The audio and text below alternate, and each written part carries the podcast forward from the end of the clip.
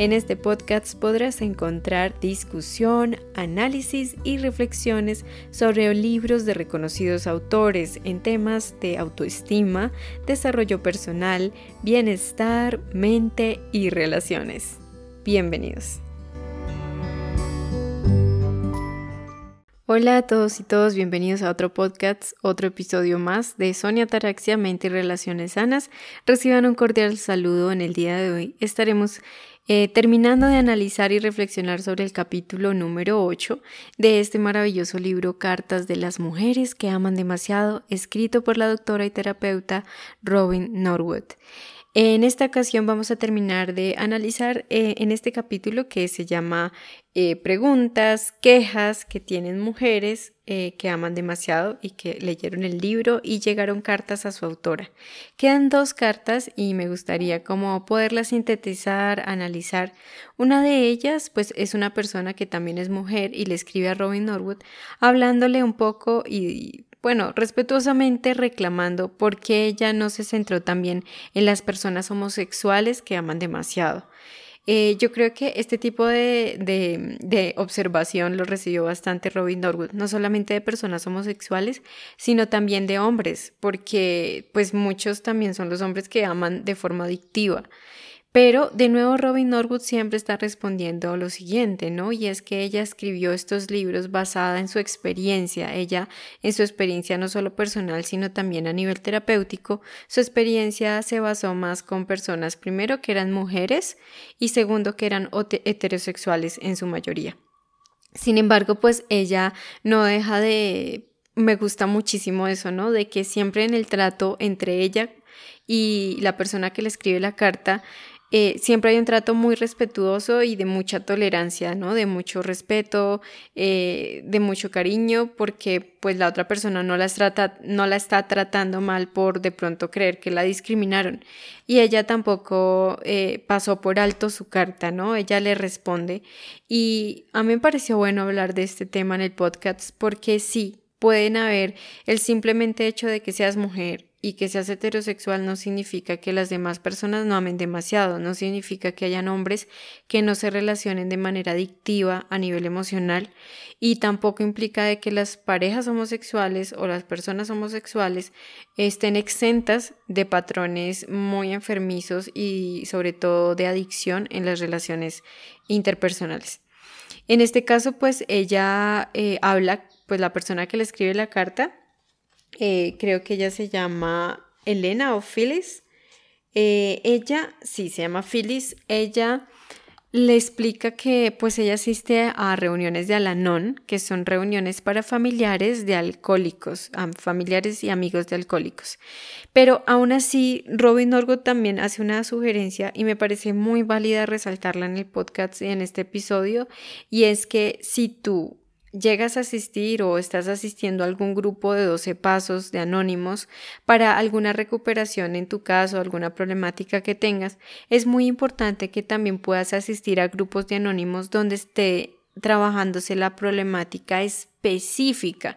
Muchas veces creemos que de pronto un programa de 12 pasos, entre comillas, genérico, es lo mismo y equivale igual al tratar un, em, problema determinado. Un ejemplo, un trastorno alimenticio eh, o de pronto eh, jugadores compulsivos o sexoadictos son, aunque sean, son adicciones, son problemáticas diferentes, se abordan diferente y por ende pues también su acompañamiento eh, aunque son los mismos principios que se trabajan en ese programa, pero la experiencia es diferente cuando puedes estar en, en, grupos donde está la problemática que tú quieras sanar en tu vida en específico.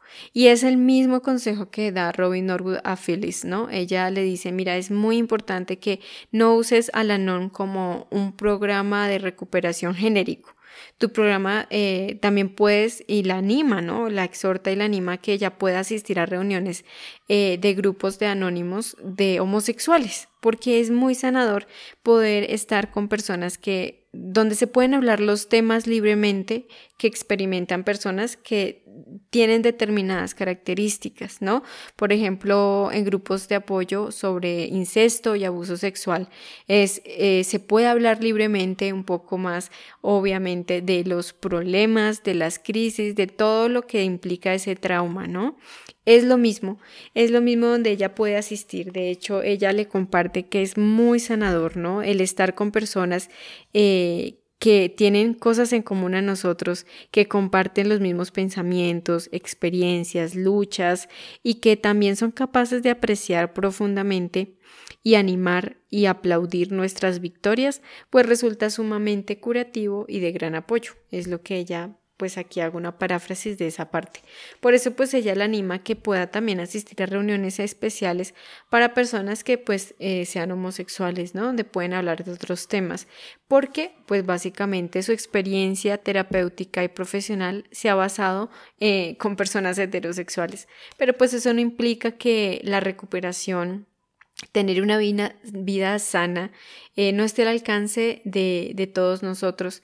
Y es lo mismo, esto también lo hablamos un poco en lo que fue este podcast de cuando hay otras adicciones eh, y el amar demasiado.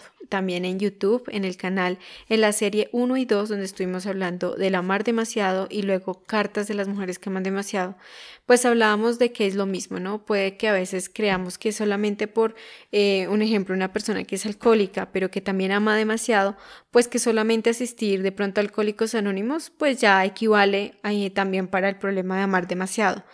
Es exactamente lo mismo. Robin Norwood reitera y hace muy, que es muy importantísimo asistir a programas de apoyo de grupos de anónimos de 12 pasos para cada una de las problemáticas que podamos tener. Ninguno sustituye al otro. Hay una reflexión muy chévere que me encanta y es que muchas personas que aman demasiado han tenido una recaída con el alcohol por eh, una inestabilidad en una relación de pareja, por el problema de amar demasiado. Entonces, a veces por no estar en recuperación en varias adicciones sin simultáneo, pues la que no se esté tratando debidamente puede generar un efecto dominó con la otra adicción que sí se esté tratando. Entonces, pues es algo peligroso, ¿no? Es como, como eh, desafiar, ¿no? Creyendo que no, pues esto hace para todo. Y yo lo comparo como cuando tenemos una gripe y tomamos también una pastilla para la gripe, pero también tenemos un malestar de estómago. Entonces creemos que solamente la pastilla y el tratamiento para la gripe pues también le va a servir al malestar de estómago. Es exactamente lo mismo y creo que por lógicas y obvias razones necesitamos un tratamiento específico para cada dolencia o cada síntoma o cada trastorno también que tengamos como tal. Y pues de allí quisiera pasar a la segunda pregunta terminando eh, que me pareció muy conmovedora, eh, muy interesante y quizás muchos de nosotros nos pudiéramos identificar. Y tiene que ver con la carta de Elena, es la última carta de ese capítulo, y ella hace una pregunta eh, bastante interesante a Robin, le cuenta su historia, ¿no? Principalmente ella es casada con un hombre que ella considera algo aburrido, pero que ella eh, termina teniendo una aventura amorosa con un hombre que también estaba casado y deja a su esposo, ¿no? Y sin embargo, pues ella también mm, describe que viene de un hogar disfuncional, de un hogar alcohólico, y eh, debido a eso, pues bajo ese background, como ese, ese, ese trasfondo, pues ella comenta eso, ¿no? Que tuvo una aventura eh, pero pues que finalmente eso no trascendió, ¿no? Ella siempre esperó que este hombre dejara a su esposa y pues se fuera con ella. Y, y, pues bajo esa ilusión pues siguió allí en esa, en esa aventura. Pero eso nunca pasó, aunque ella después le confesó todo a la esposa de ese hombre y nunca pasó nada. Ese hombre no dejó a su pareja, ella por el contrario tuvo que regresar con su esposo. Pero pues ella escribe esa carta para poder hablar de lo que es, bueno, el amar demasiado en ese contexto y decir y preguntar, bueno, ¿hay algo más a nivel subconsciente en mi historia que pueda haber fomentado eh, eso que yo tuve, esa, esa aventura amorosa? Eh, sé que tiene que, ver con el amar demasiado. Yo, yo personalmente cuando leí esta carta, pensé en algo muy interesante y es que pues yo personalmente vengo de un trasfondo muy rígido, eh, eso también es parte de mi historia, un trasfondo donde o todo es blanco o todo es negro y o las personas son buenas o malas. Y dentro de ese trasfondo de mi historia, siempre se ha criticado fuertemente lo que son obviamente las relaciones extramatrimoniales em, y el adulterio y bueno, y toda esta cuestión de la infidelidad. Obviamente es un tema doloroso y que genera mucha polémica, pero yo nunca había pensado de que realmente eh, el problema también de la infidelidad se debiera a problemas de adicción, ¿no? de que es algo que, está muy ligado también a problemas eh, de la historia de esa persona, ¿no? De la infancia. Yo no quiero justificar con esto la infidelidad, simplemente eh, a veces somos muy duros, ¿no? Creemos que como esa persona, como no cometemos los mismos errores de esa persona, nos creemos como con el derecho de juzgar al otro. Y de, de, sentenciar a los demás solo porque ellos eh, no cometen las mismas faltas que nosotros y también cometemos. Y como no son las que nosotros tenemos, pues somos más duros con los demás, ¿no? incluso, pues, esta carta eh, nos puede hacer reflexionar con eso. Vuelvo y digo, yo no justifico el engaño en una relación, eso también, aguantar ese tipo de cosas eh, también implica mucho amar demasiado. No estoy de acuerdo con eso, eh, obviamente es algo que, es muy doloroso, pero me refiero al asunto de sentirnos como tan, como decimos en mi país, tan sobrados de lote, como tan eh, enaltecernos de que podemos criticar a los demás y a veces muchas cosas se dan por también fruto de adicciones, de trastornos psicológicos, pero que obviamente debemos tratar y sanar en nuestra vida, ¿no? No es que como estamos enfermos y, y una persona es adicta, entonces se le justifica todo lo que hace, ¿no? Hay algo que me gusta para ese tipo de argumento y es que nosotros no tenemos la culpa de enfermarnos, no tenemos la culpa de, del hogar donde crecimos, pero sí somos 100% responsables de lo que hacemos, somos responsables de nuestros actos y tenemos la responsabilidad también de buscar ayuda y de recuperarnos y sanar nuestra vida. Entonces eso tampoco podemos escudarnos en eso, ¿no? De, que porque una persona sufre abuso, entonces es un abusador sexual y no pasa nada, pobrecito, ¿no? Es que a él le pasó lo mismo, a ella le pasó lo mismo. Ah, entonces pues dejemos que siga haciendo eso y que siga arruinando más generaciones de niños y de mujeres o de personas abusadas, hombres, qué sé yo es lo mismo, ¿no? Somos responsables y esa es la gran diferencia. Entonces, volviendo un poquito a este tema, pues terminando ese podcast con este capítulo, pues hay varias cosas interesantes y que yo por lo menos me sentí muy identificada también con la carta, ¿no? Primero, pues es la infancia de esta persona, ¿no? Donde ella misma, eh, Robin Norwood también le acompaña y le hace ver que su trasfondo de infancia juega un papel clave y muy, muy importante de que también es cierto que una mujer que ama demasiado o una persona que ame demasiado podría llegar a formar pareja con una persona eh, que podría formar pareja con una persona estable, ¿sí? Podría llegar a tener una relación de pareja estable, sólida, pero eso no significa que, que ya como que el amar demasiado quedó ahí, congelado en el tiempo.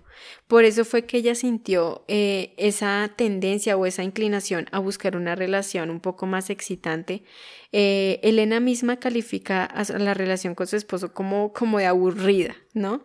Y por eso eso tiene mucho que ver también con el amar demasiado, porque pues Robin Norwood sabe que las personas que aman demasiado eh, creemos que el amar es dolor y es dramatismo, ¿no? Y esa relación matrimonial no daba esas cosas para ella, ¿no? Y por eso fue que cuando ella se fija en ese otro hombre y decide eh, involucrarse con él, pues es que pues porque le podía reproducir ese ambiente de su infancia, que cuál era, ¿no? Pues era el de la incertidumbre, el peligro, la vergüenza, la eh, adrenalina, ¿no? El sigilo, la alerta, el estar todo el tiempo en vigilia, eh, un doloroso abandono por parte del ser amado, es otra de las características, una ansiada reconciliación, una profunda desesperación que se alterna una y otra vez con la esperanza de, un, de, volver a, a, lograr hacer todo, ¿no? Em, y sobre todo una espera, esperar, ¿no? Guardar esperanzas y seguir esperando. La lucha también de competir desesperadamente por la atención del otro. Tratar de ser lo suficientemente bueno, atractivo, afectuoso, nunca es suficiente, o sea, tienes que seguir haciendo todo lo mejor para que todo salga bien. Son algunas de las emociones o sensaciones o percepciones que se tienen para volver a revivir como ese, ese tipo de relación llena de toda esa angustia, ¿no? Y eso tiene que conectarse con la historia de su pasado, de su infancia. Y ella habla en su carta que para ella fue muy molesto ver que ese hombre de esa aventura amorosa le representaba a su madre. Era igual de inaccesible y distante que su madre. Y cuánto dolor eso puede traer cuando de pronto llegamos a conectar de que de pronto esa persona que ni siquiera tiene por qué ser casada, eh, o esa, esa persona en la que te fijas y que te rechaza tanto, empiezas a conectar y a ver que sí se parece a alguien de tu infancia, que se parece a alguien de tu historia, algún cuidador, alguien que te generó mucho dolor y que trasladaste esto en piloto automático a nivel inconsciente de adulto. Em, entonces, rastrear el pasado es la clave, es la clave no solamente em, para poder cambiar, sino también ver que ella eh, también incluso en su historia cuenta que por eso eligió la profesión de enfermería, ¿no? En su carta habla de esa profesión porque era una manera de poder, eh, ella lo habla desde su historia, creer que a través de cuidar a los demás ella podía recibir amor. ¿no? Era una manera en que ella em, sentía que merecía existir, de que estaba pues muy vacía emocionalmente y por eso a través de esa profesión ella sentía que podía de pronto eh, comprar el afecto y comprar el merecimiento de existir. Obviamente, pues todo esto de la mano de, del rastrear el pasado, obviamente dentro de un proceso de recuperación, de amar demasiado, pero simplemente es algo que Robin Norwood pues puede complementar en Elena, eh, del por qué ella se sintió como tan intensamente atraída por ese tipo de relación que le generaba tanta adrenalina. Y bueno, pues me pareció muy interesante, eh, yo creo que puede generar mucha identificación en otras personas. Y eso ha sido como tal este capítulo. Quisiera enumerar algunas cosas muy valiosas que son cuatro o cinco nomás de información valiosa que nos puede aportar este capítulo a la luz de la mar demasiado, ¿no? Pues eso no lo comparte en la carta de Phileas, donde allí ella comenta de que ahora ella cuenta con la conciencia de que siempre eh, ella pensaba de que su amor podía arreglarlo todo ¿sí? Entonces es ese sentido del amor todopoderoso, de que todo lo voy a poder arreglar con mi amor. El segundo, pues la conciencia de que a veces, y la mayor parte de las veces, la verdad, aquellos a quienes amamos demasiado, en vez de estar agradecidos, se resienten, porque el amar demasiado se traduce a control, a manejar al otro, a coaccionar al otro. Y eh, aprender que algo que me pareció hermoso y por eso quise decirlo es que podría, podemos recuperarnos eh, sin necesidad de revivir esa niñez tan dolorosa y esos traumas en las relaciones adultas, de que la, de la recuperación es posible para quien desee cultivarla y desee continuar en ese camino. Entonces me pareció interesante y espero que también para ti. Muchísimas gracias por haber escuchado este episodio. Eh, te agradezco mucho.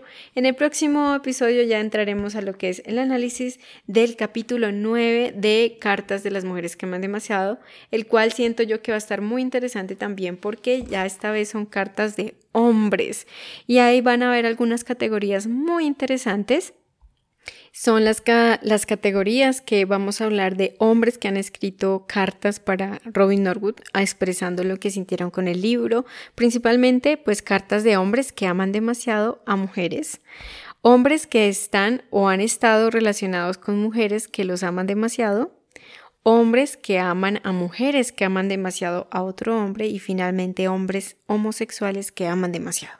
Entonces, esas características van a estar súper mega interesantes y las vamos a estar analizando en el próximo episodio.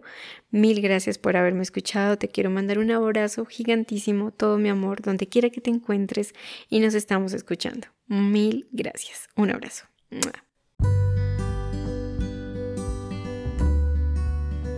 Si te gustaría conocer más, te invito a que te unas a mi podcast y me acompañes a despertar nuestra conciencia. Conoce mucho más en el canal de YouTube de Sonia Ataraxia y encuéntrame como Sonia-Ataraxia en Instagram, Twitter, entre otros.